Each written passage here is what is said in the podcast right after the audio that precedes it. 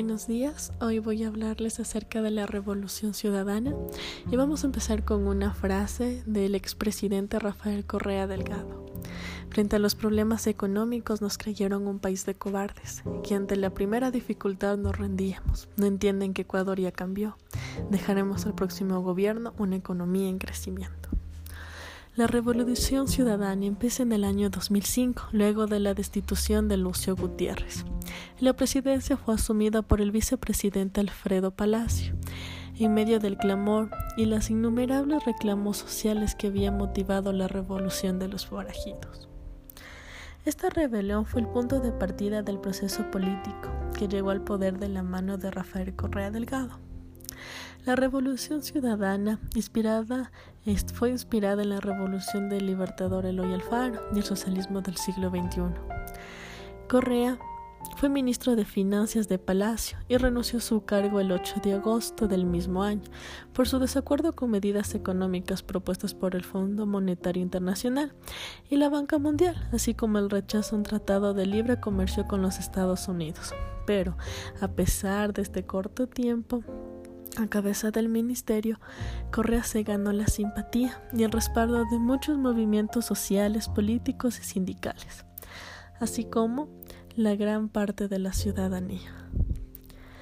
Correa se postuló para las elecciones presidenciales del 2006 y ganó.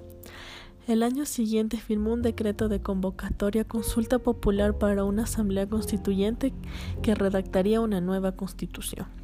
En vista de que el Congreso se opuso a la convocatoria, el Tribunal Supremo Electoral destituyó un gran número de diputados y convocó elecciones para Asamblea Nacional Constituyente, la cual fue conformada por, el mayor partido oficialista, Alianza País.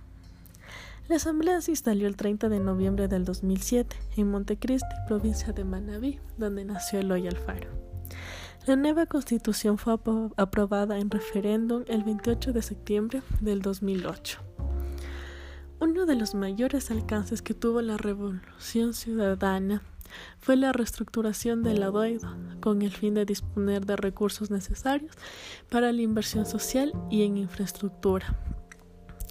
Con el fin de, mejorar la calidad de vida de los ecuatorianos, el gobierno de Correa organizó la inversión de los ingresos de, de los estados en planes de desarrollo nacional multianuales.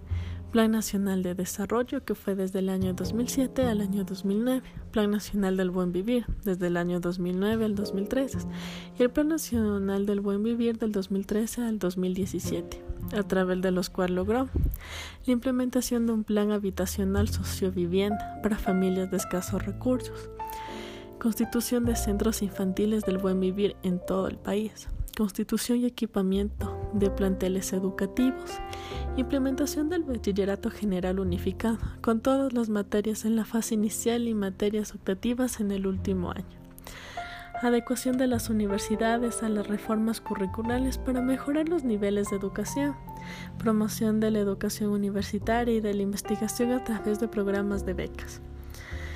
Durante la Revolución Ciudadana se ha recuperado y se ha construido vías, aeropuertos, hidroeléctricas, refinerías, petrolerías, travesas y proyectos multipropósitos para evitar inundaciones y proveer agua a zonas agrícolas todo el año, superando el rezago de décadas que se ha encontrado en infraestructura nacional a pesar del auge del petróleo. Cuando Correa salió del gobierno, lo sucedió al cargo Lenín Moreno Garcés, quien asumió la presidencia del Ecuador el 24 de mayo del 2017. Durante su gestión, como vicepresidente de Rafael Correa en el 2017 al 2013, Moreno logró la simpatía y el apoyo de amplios sectores del país, en especial de las clases populares, los discapacitados y demás grupos vulnerables, quienes vieron en él a un líder capaz de mantener y profundizar los logros sociales del gobierno de Correa y un garante de la soberanía política y económica logrados durante la última década.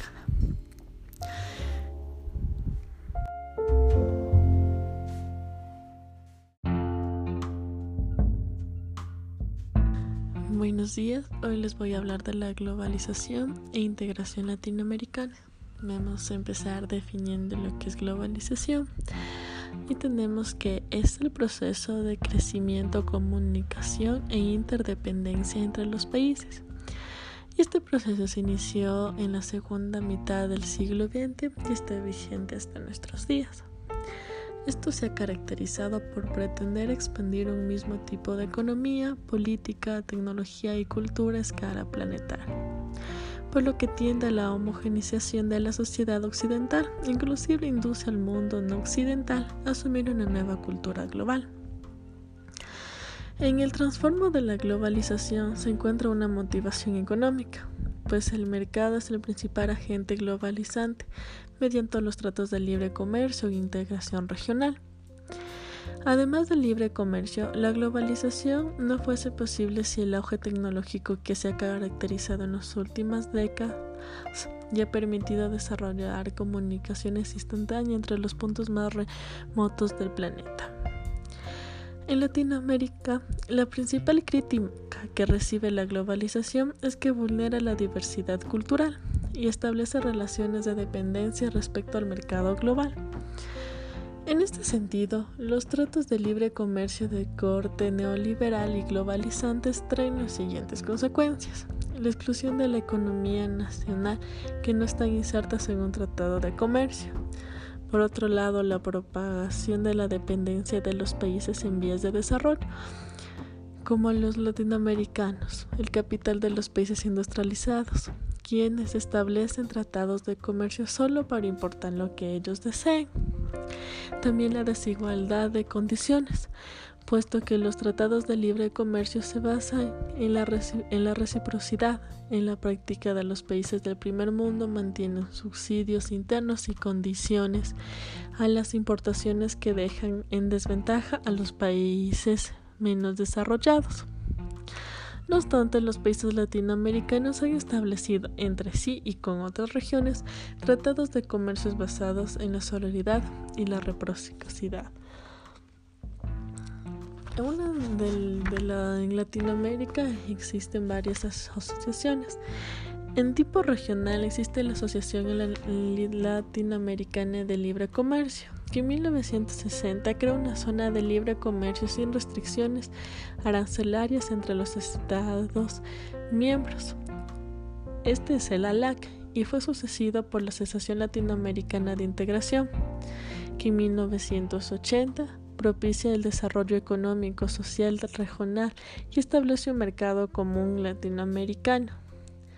También concreta posiciones y estrategias económicas comunes ante países, foros y organizaciones internacionales. El Sistema Económico Latinoamericano y del Caribe, el CELA, en 1975, impulsa la cooperación y la integración entre países miembros. La Organización de Estados Centroamericanos, ODECA, en 1951, induce la cooperación e integración de los países miembros. Entre uno de los subregionales tenemos el Pacto Andino, que en 1996 hizo la libre circulación de las mercancías de origen en el mercado amplio sin pagar tributos arancelarios. Las relaciones entre Latinoamérica y otros países regionales tenemos a la Alianza Bolivariana para los Pueblos de, Nuestra América, ALBA, que en el 2001 crea mecanismos que aprovechan las ventajas cooperativas de los socios, implementando los fondos compensatorios y aplica el Tratado de Comercio de los Pueblos en base a la doctrina de la izquierda. Otras organizaciones tenemos la unificación de los procesos de integración CAN y Mercosur que dan lugar a la Unión Sudamericana de las Naciones, UNASUR, la Cumbre UE Latinoamericana y del Caribe, el Tratado de Libre Comercio en América del Norte, México, Estados Unidos y Canadá, el Tratado de Libre Comercio entre Estados Unidos y Chile, República Dominicana, Colombia y Perú. La Conferencia Americana de Naciones incluye España y Portugal y una de las más recientes, la Alianza del Pacífico, conformada por Chile, Colombia, México y Perú. Muchas gracias.